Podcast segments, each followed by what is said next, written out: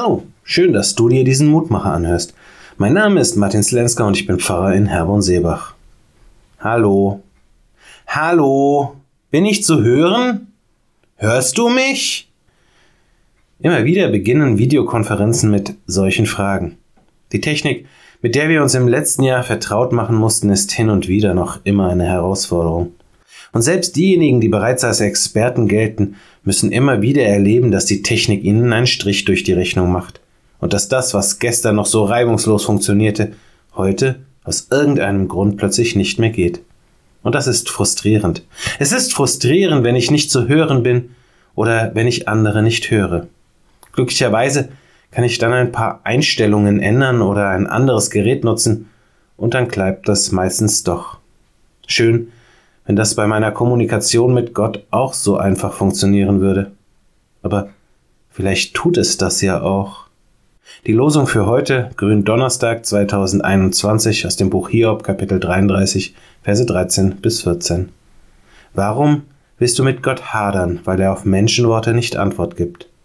Denn auf eine Weise redet Gott und auf eine zweite. Nur beachtet man's nicht. Diese Worte erinnern uns daran, nicht sauer zu sein, weil ich den Eindruck habe, dass Gott sich nicht für mich interessiert, sondern an meinen Einstellungen etwas zu ändern. Gottes Wege sind unergründlich. Es ist nicht immer angenehm und keinesfalls immer einfach. Aber Gott hat doch auch klar und deutlich gesagt, ich bin da. Immer. Und das gilt, selbst dann, wenn er meine Wünsche mal nicht so erfüllt, wie ich es mir vorstelle.